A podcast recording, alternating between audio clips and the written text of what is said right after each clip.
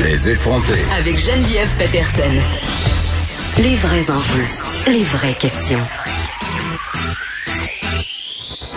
Vous écoutez Les effronter. Depuis le début de la pandémie, l'Organisation mondiale de la santé, l'OMS, joue un très grand rôle faisant des recommandations viables pour tous les pays du monde. Évidemment, euh, qui dit recommandation dit critique. L'OMS n'est pas sans faute. Certains ont parlé notamment euh, de la façon dont l'organisation éviterait en quelque sorte de critiquer la Chine, ou du moins quand elle le fait, c'est du bout des lèvres. Pour mieux comprendre comment l'ONU et l'OMS fonctionnent et parler de leurs possibles lacunes, on a André Serrois au bout du fil qui travaille depuis très longtemps tant qu'avocat auprès de l'ONU. Bonjour, Monsieur Serrois. Bonjour, madame. Écoutez, tout d'abord, euh, est-ce qu'on peut critiquer, est-ce qu'on peut se permettre de critiquer l'ONU et l'OMS qui, euh, ben, quand même, on va se le dire, sont souvent mis de l'avant comme un bastion de la droiture et de l'éthique. Vraiment, le moi, quand vous me parlez, quand on parle de l'ONU puis de l'OMS, je vois ça comme une espèce de phare dans la nuit. Là. Je me fie à ça. Ah, c'est formidable, mais en même temps, c'est inexact et malheureux. Oh non! Vous avez bien raison de poser la question de savoir si on doit être critique de l'ONU et de l'OMS, parce que non seulement euh, on peut, mais on doit être critique, étant donné que ça nous coûte extrêmement cher et que personne ne, à l'intérieur de l'ONU et à l'intérieur de l'OMS n'a de compte à rendre à personne.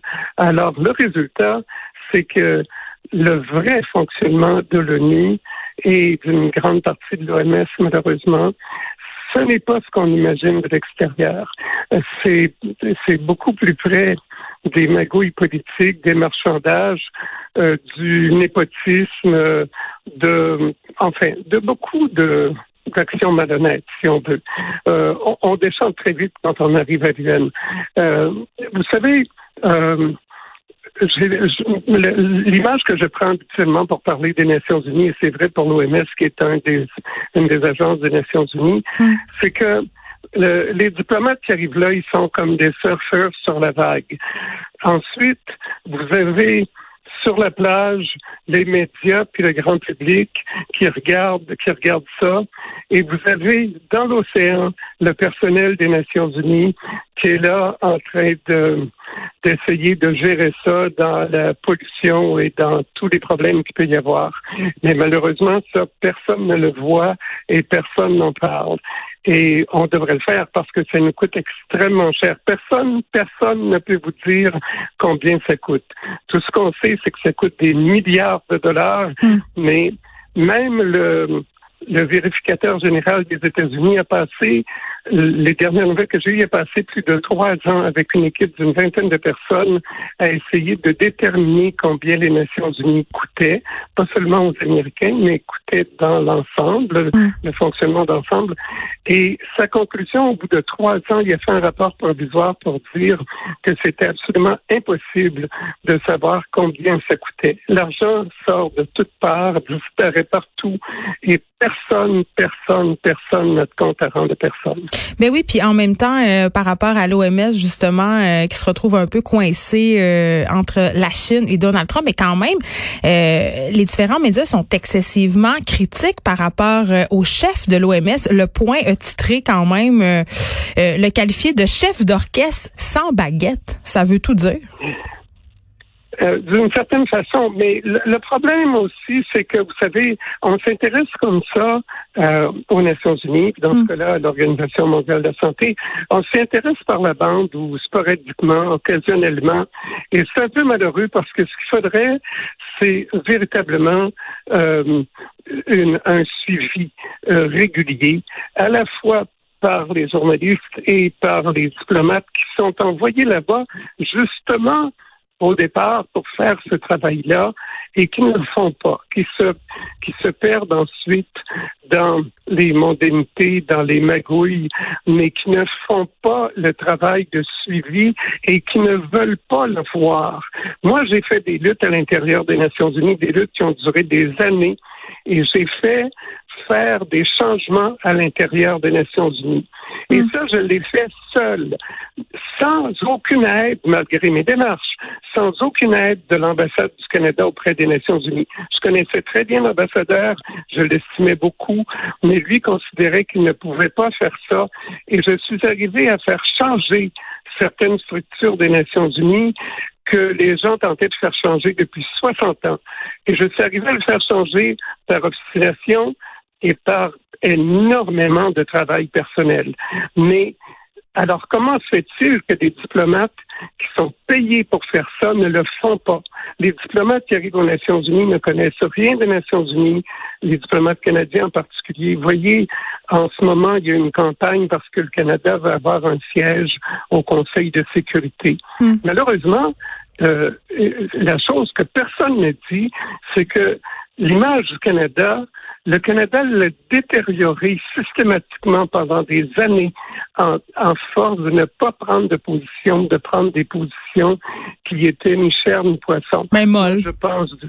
Pardon? Des positions molles. Hein? Il me semble que ça nous ressemble, Oui, molles et, et des, des compromissions de toutes sortes. En ce moment, ben, le, cas, le cas le plus classique, on peut le voir tous les jours, euh, Trudeau essaye de plaire à la fois aux Chinois et à Trump. Mais il va déplaire aux deux et puis en même temps, il détruit l'image du Canada. Plus personne ne nous prend pour des gens sérieux. Euh, il y a des exceptions. Je dois dire que quand je dénonce les Nations Unies comme ça, il faut pas oublier de dire qu'il y a des exceptions. À travers tout ça, il y a des gens parfois qui font un travail absolument extraordinaire malgré tout. Mais justement, ça ne devrait pas être extraordinaire d'abord et deuxièmement, ces gens-là ne devraient pas avoir à lutter contre tout le monde pour avoir à faire un travail honnête ou à faire un bon travail. Mais si vous voulez faire un bon travail aux Nations Unies, Mm. il faut être prêt à lutter contre tout le monde. Et vous avez, Allez. vous avez parlé euh, bon de magouille, euh, de népotisme et tout ça, ça donne quand même euh, le beau jeu aux personnes qui sont adeptes de la théorie du complot. Et je profite de votre présence, Monsieur Serrois, parce que ce matin, euh, Paul Héroux était à l'émission euh, de mon collègue Benoît Dutrisac et bon, euh, il parlait des dangers entre guillemets de la 5G. Là, on sait que ça fait beaucoup couler d'encre en ce moment, qu'il y a certaines personnes qui font euh, des parallèles avec la COVID-19, euh, notamment euh, vraiment, Monsieur Héroux a pointé du doigt l'OMS en disant qu'il y avait des magouilles pour empêcher que les effets sanitaires des ondes électromagnétiques soient connus. Est-ce que vous pensez que ça se peut? Euh, la, réponse directe, oui, ça se peut. J'ai entendu l'entrevue, je vous dirai tout de suite je ne connais absolument rien dans la question euh, des euh, dans des questions scientifiques d'abord et que je connais rien non plus pour ce qui serait des liens éventuels entre le coronavirus et euh, euh, les euh, Les ondes électromagnétiques, la 5G. Exactement. Mais en même temps, euh, je pense je que ce qu'on... je connais rien là-dedans et je peux pas me prononcer à ce sujet-là. Mais quand il décrit les magouilles à l'intérieur de l'OMS, ça, là, moi, je reconnais quelque chose que j'ai vécu régulièrement pendant des années. Oui, c'est comme ça que les Nations Unies fonctionnent et c'est je suppose, et d'après ce que je sais par mes contacts, c'est comme ça que l'OMS fonctionne aussi. Euh, il y a de tout. Donc, c'est quoi? Sont à la solde des lobbies? Oui, c'est des lobbies, des contacts et euh, beaucoup, par exemple, euh, le cas classique à New York, en tout cas parce que ça, je l'ai vu de mes yeux, euh, beaucoup d'achats de votes avant des, des votes de comité ou de commission, beaucoup, beaucoup d'achats de votes euh, et des achats directs, soit on paye tant par personne pour euh, tel vote, soit euh, un pays, bon, disons les, les États-Unis, parce que c'est le cas le plus courant, euh, font donner des subventions de toutes sortes. Le Canada fait ça d'ailleurs pour avoir le siège aux Nations Unies. Le Canada est allé en Afrique euh, distribuer des subventions très généreusement. Mais qui va payer pour ces subventions-là? Un jour ou l'autre, c'est vous, c'est votre famille. Et malheureusement, on- on donne cet argent-là ou on paye cet argent-là en impôts en croyant qu'on fait quelque chose de bien ou qu'on va aider des gens. Mais je peux vous dire que de façon générale, les gens que vous aidez, c'est des dictateurs de pays dictatoriaux et c'est des de très grosses multinationales. C'est là que l'argent va. Il faut vraiment qu'au Canada, qu'on commence à examiner très sérieusement le travail qu'on qu'on croit faire aux Nations Unies par rapport à l'argent qu'on verse. Cet argent-là, c'est nos impôts. Cet argent-là, c'est versé pour aider des gens et ça ne sert pas à ça. Et ça, il faut le dire ouvertement. Il faudrait que quelqu'un, aux affaires étrangères, par exemple, enfin, fait plus comme ça maintenant, mais que quelqu'un s'assure que, les, si on reste aux Nations Unies, ce qui n'est pas nécessaire quant à moi, qu'on s'assure au moins qu'on le fait pour de bonnes raisons et que ça sert à quelque chose. J'ai commencé à travailler il y a très très longtemps dans les organisations internationales et j'ai cessé de siéger dans des conseils d'administration d'ONG parce que je ne voulais plus continuer ce système où on envoie de l'argent les yeux fermés et ensuite on paye des voyages à des gens pour aller voir si le 5 000 dollars qu'on a envoyé pour creuser un puits a servi à creuser un puits. C'est absurde. Il faut avoir des gens honnêtes et il faut les contrôler. Oui, mais en même temps, euh, est-ce que ça se peut aussi que le système euh, soit plus grand que l'honnêteté des gens? On l'a vu, là, souvent des gens qui arrivent dans, à la tête d'organisations, même à la tête de pays, qui sont fort bien intentionnés, mais qui sont broyés par cette machine-là. C'est la machine au complet de l'ONU et de l'OMS qu'il faudrait un peu surveiller davantage, c'est ce que je comprends. Euh, ben alors, à ce moment-là, la question qu'il faut se poser honnêtement, c'est est-ce que vraiment on veut rester dans les Nations Unies, est-ce que les Nations Unies doivent continuer d'exister? C'est le 75e anniversaire cette année, soit dit en passant, et c'est peut-être le bon moment de poser cette question-là.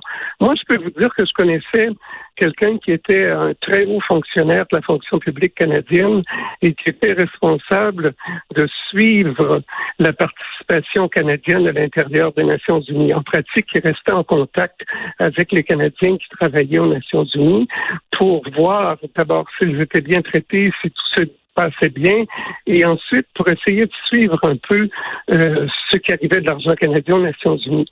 Et avec le temps, il est devenu de plus en plus sceptique sur l'utilité euh, de, la participation canadienne aux Nations Unies. Et Il a commencé à dire à ses supérieurs qu'on devrait examiner même pas se retirer, mais examiner la possibilité de se retirer. Vous savez ce qui lui est arrivé? Des gens qui ne connaissaient rien aux Nations Unies ont décidé que c'était une mauvaise pensée. Ils ont aboli son poste et ils l'ont forcé à prendre une retraite anticipée. Mais écoute, vous parliez de régime dictatorial, c'est un peu ça. La question se pose effectivement si on devrait continuer et à financer et à faire partie de tout ça. Écoutez, j'ai mal à ma naïveté, à mon sens éthique. Maître Sirois, je dois vous l'avouer. André Sirois, avocat auprès de l'ONU, ex-conseiller juridique de la Commission de l'immigration et du statut de réfugié. Merci de nous avoir parlé. Merci beaucoup. Bonne journée.